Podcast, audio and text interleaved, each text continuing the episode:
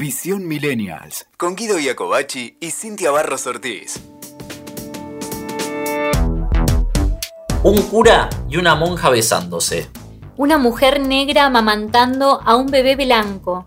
Un enfermo de sida a punto de morir. Una modelo en fase avanzada de anorexia. Y un hombre sentenciado a muerte son algunas de las campañas publicitarias que marcaron un antes y un después en la historia de la publicidad. En este episodio te traemos el trabajo de un personaje amado y odiado por muchos, aquel que se animó a contar lo que pasaba detrás de tanta fantasía publicitaria.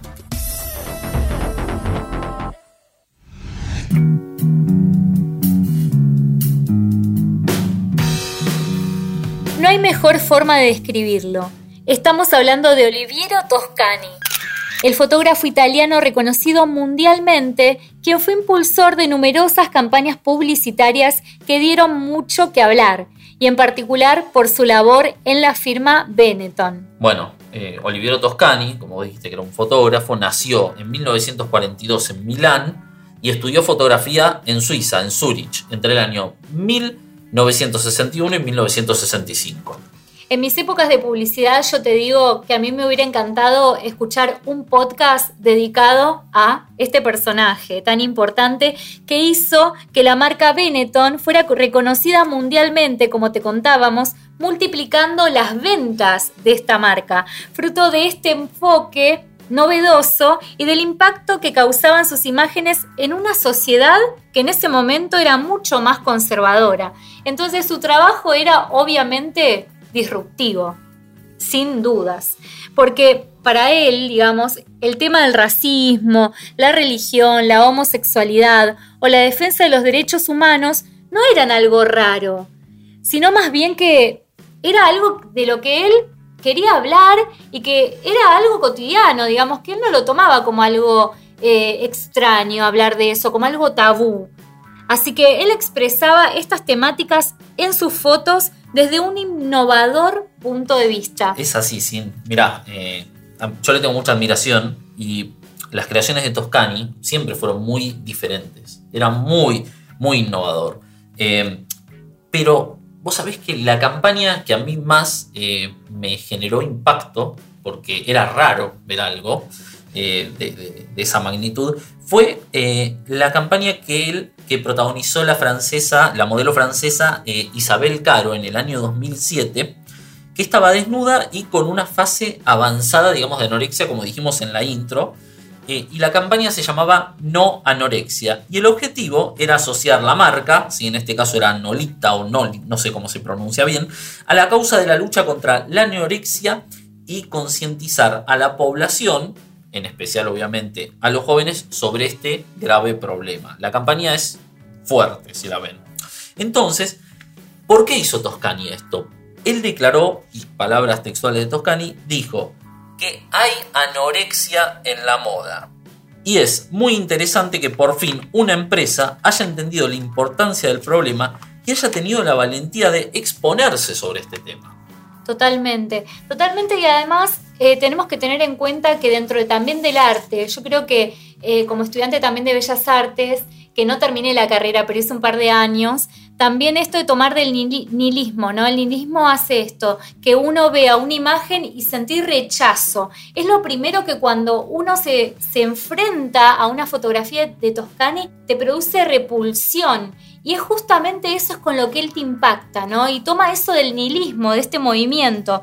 Y fue una, es una campaña muy fuerte la que vos mencionás eh, de la anorexia y muy necesaria porque de verdad en muchos casos en la moda y en la publicidad en ese entonces tampoco se hablaba de estos temas. Era como la anorexia, nadie, nadie tocaba esto como una enfermedad, como algo eh, como algo social también, como una, una problemática social, que digamos que también la moda llevaba mucha, o lleva a muchas personas, a muchas mujeres, en especial las mujeres, porque también hay hombres que sufren de anorexia en la actualidad, pero no es, es lo menos hablado, digamos. Esta campaña inclusive fue prohibida en toda Italia. El Instituto Curie, que supervisa la publicidad italiana, comunicó. La publicidad debe respetar la dignidad del ser humano en todas sus formas.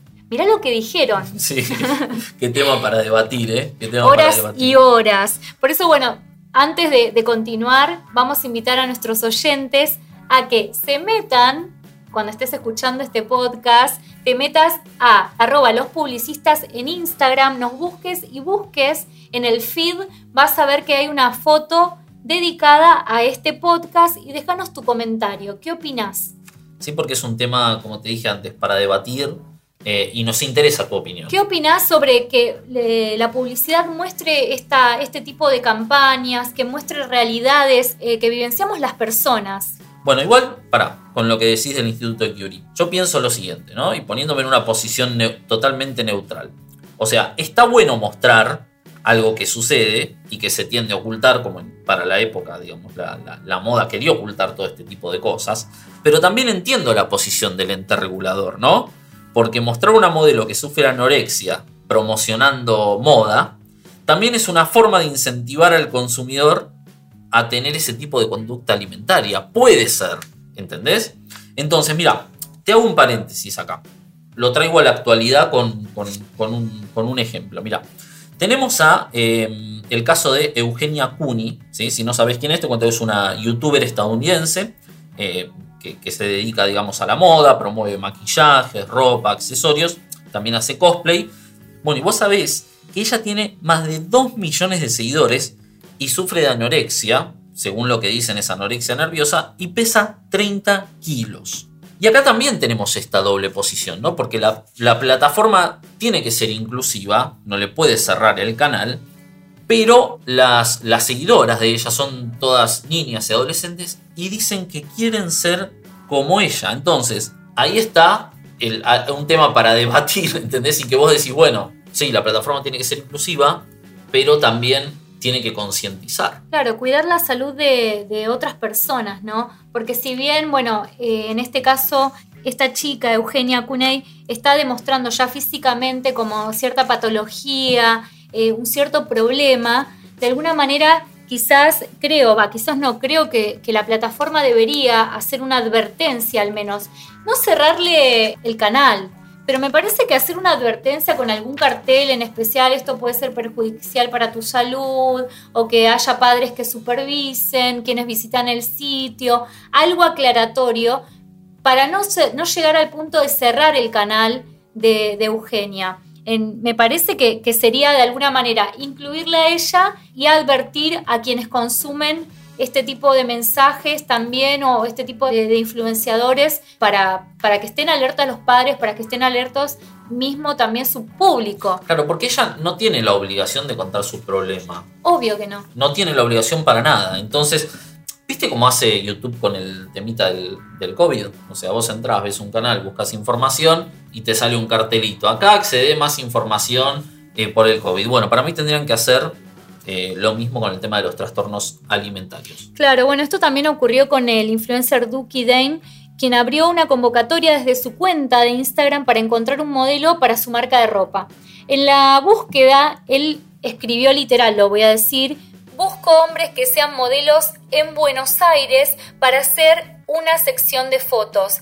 El inconveniente no viene acá, sino que hizo una aclaración, polémica aclaración, con estas palabras. Un gordo no vende. No aclares que oscurece.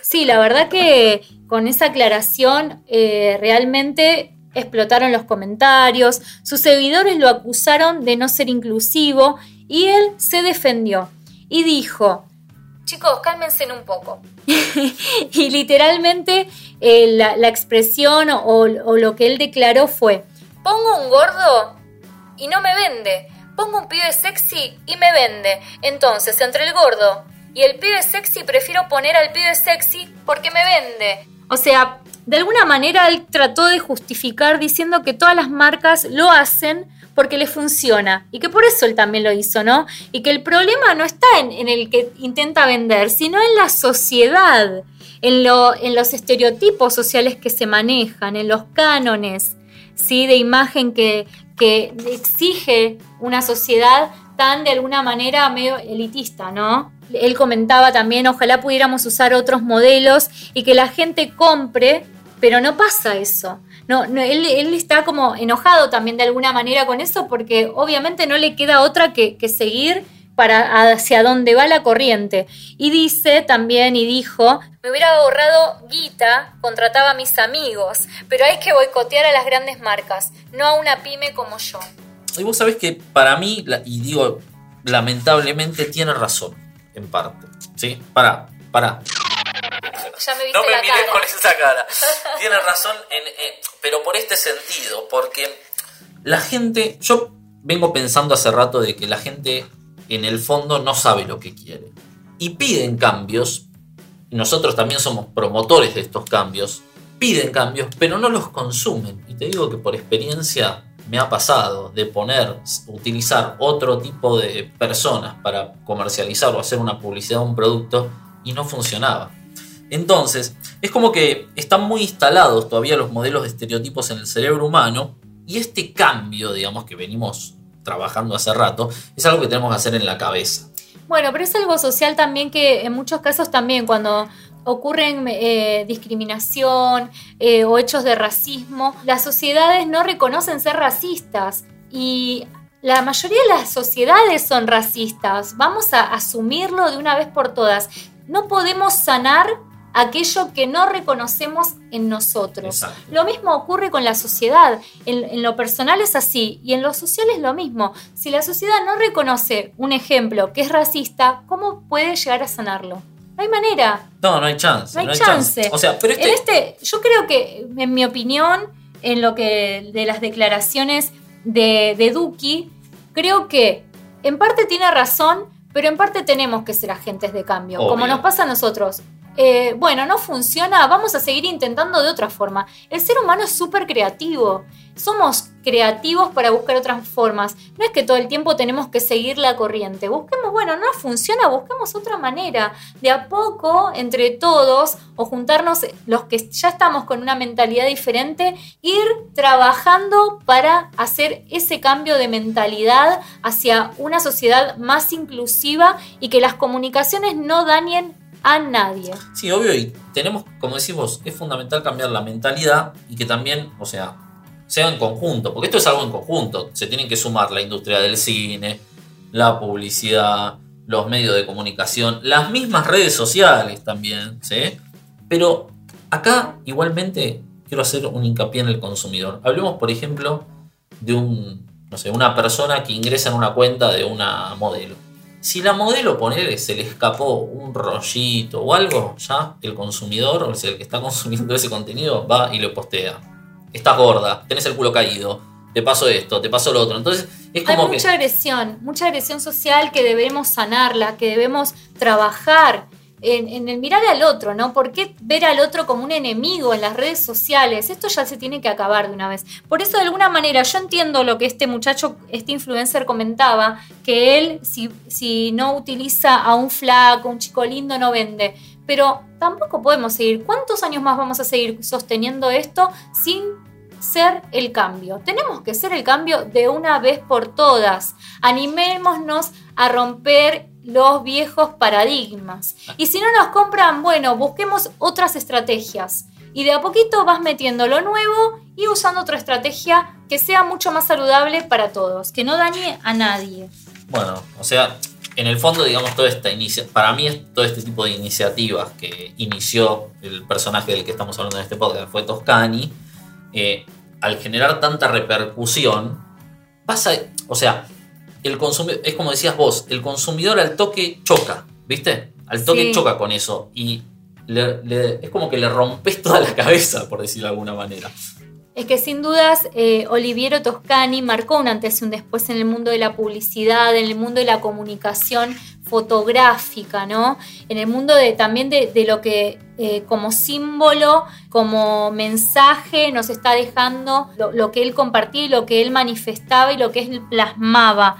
Y creo que justamente es un ejemplo de animarnos a hacer el cambio y animarnos a comunicar desde otro lugar, Bueno, vos fíjate. sin miedo a que si no me compran o si me compran. Exacto.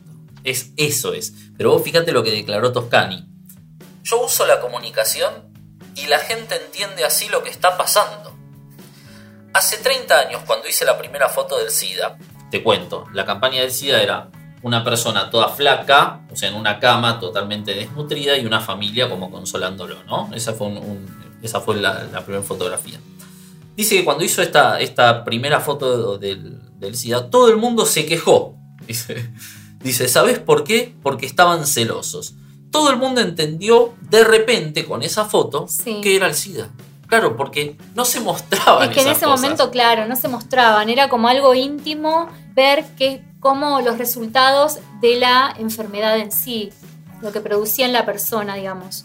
Exactamente, y vos fíjate que vos estabas hablando del racismo porque Toscani también toca mucho el tema del racismo. Y te tiro otra, mira. El racismo significa miedo y se renueva. No entendemos que no todos somos iguales, que somos diferentes y que hay que aceptar esa diferencia. Es el gran problema de hoy en día. Nos preocupa la gente diferente, los cambios, la evolución y el futuro. Y es una pena porque la inmigración es una riqueza increíble. Totalmente, la diversidad es una riqueza increíble, es, da oportunidades también. Si no, a ver, creo que, que Toscani es aplicable a muchas situaciones eh, que están ocurriendo hoy, ¿no? Porque él ya se animaba a hablar de todo esto y mirá cómo concientizaba con las fotografías también. Y fíjate lo que ocurrió en Estados Unidos con George Floyd. ¿No? este caso de racismo que se hizo mundialmente conocido porque eh, si uno ve las imágenes son espantosas de la manera en que la policía mata a una persona por ser una persona de color. ¿Entendés? Entonces, hasta fíjate, tenemos tanto, tan instalado todo esto de, que, de decir que una persona eh, es negra. La persona que, es de, que tiene su piel negra no se ofende, es orgullosa de, tener su piel negra. Pero sin embargo, en nuestro inconsciente tenemos metido que la palabra decir negro es malo. Es malo, Claro, entonces tenemos que deconstruir todo esto. y Olivero Toscani fue, digamos, una persona que era un adelantado. Un adelantado total. Pero vos sabés que con esto que decís la palabra negro, es importante, hay muchas redes que censuran que vos escribas negro. Claro.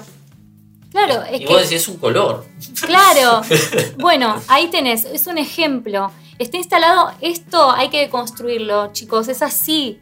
Vos que estás del otro lado, estoy segura que, estoy segurísima que estás de acuerdo con lo que estamos hablando, porque es un tema que muchos jóvenes no nos animamos a hablar tampoco. ¿Por qué? Porque empiezan a, empiezan justamente estas las agresiones en red. Bueno, hay que hablarlo más y hay que empezar a, volver a estos artistas, a estas personas como estamos hablando hoy de Oliviero Toscani, que fueron eh, personas que eh, iniciaron con una movida muy interesante en la comunicación y que bueno, ahora actualmente eh, él está trabajando en un proyecto que se llama Raza Humana. ¿En italiano cómo sería? Razza, razza sería. Creo que es Raza Humana. Ahí está, muy bien. Eh, con el objetivo, claro, todo lo que sea de Toscani búsquenlo en italiano, porque él es italiano.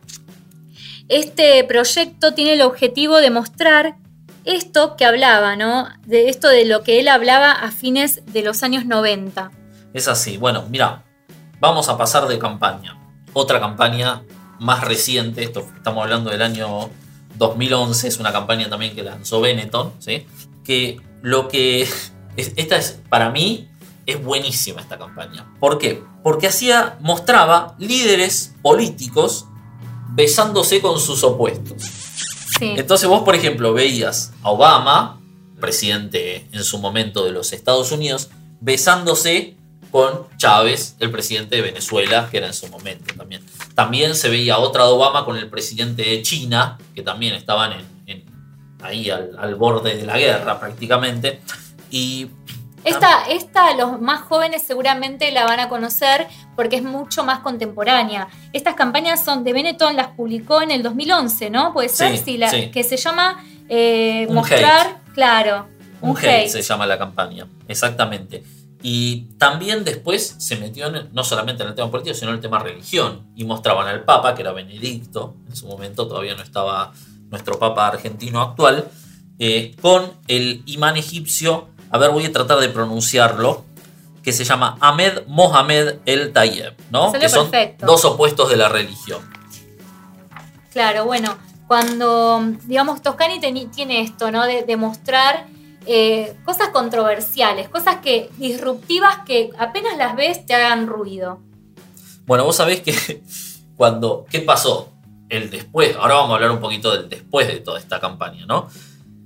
Cuando le comentaron a Toscani que los abogados de dichos personajes ya estaban tomando cartas en el asunto, él dijo que hagan lo que quieran, porque Benetton, en Benetton ya están acostumbrados. Y vos sabés que me hizo, me hizo acordar a mí, vos conocés la historia, pero la vamos, a, la vamos a, a- a contar. Me hizo acordar a mí cuando yo tenía 8 años, estaba en tercer grado, y lo voy a contar y voy a hacer este paréntesis. Y la maestra me dijo, yo me estaba portando muy mal, estaba haciendo lío, era muy rebelde. Eras terrible, Guido. Eras terrible. Y la maestra me dijo, dame el cuaderno de comunicaciones. Me dice, voy a citar a tu mamá.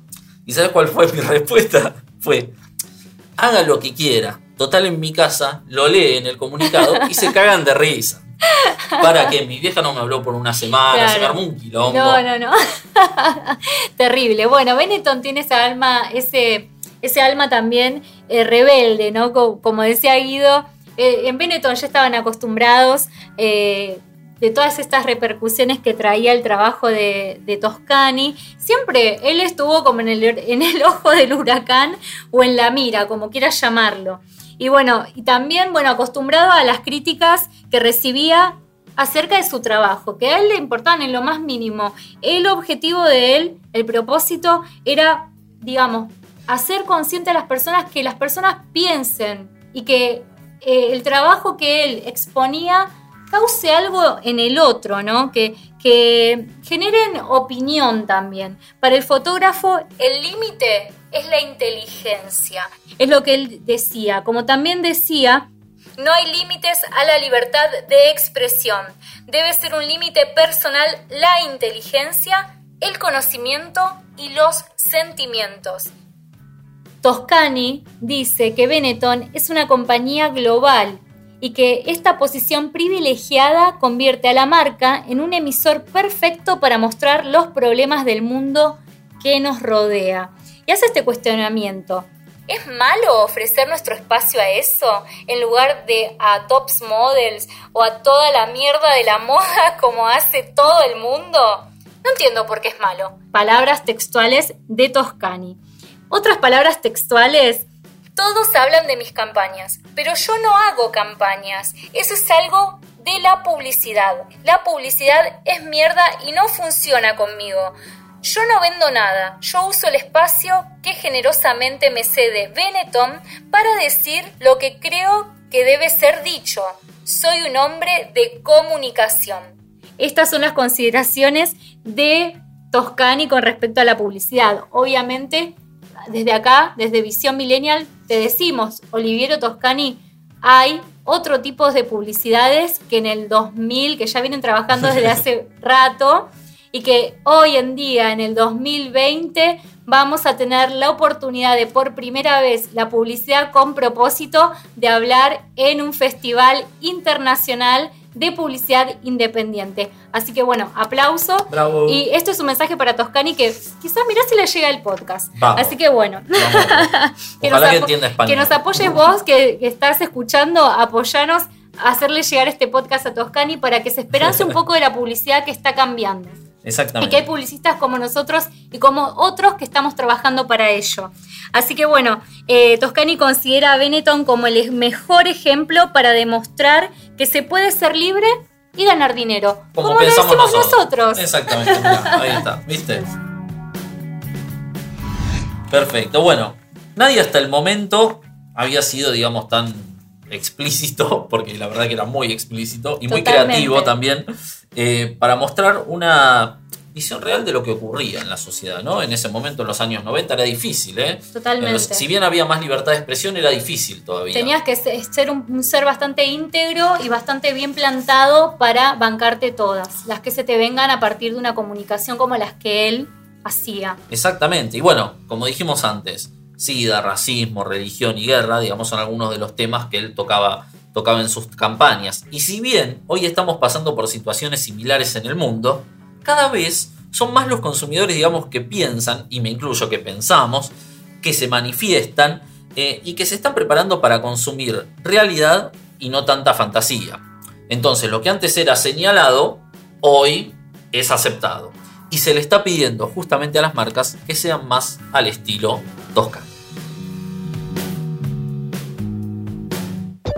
Escuchaste Visión Millennials con Guido Iacobacci y Cintia Barros Ortiz.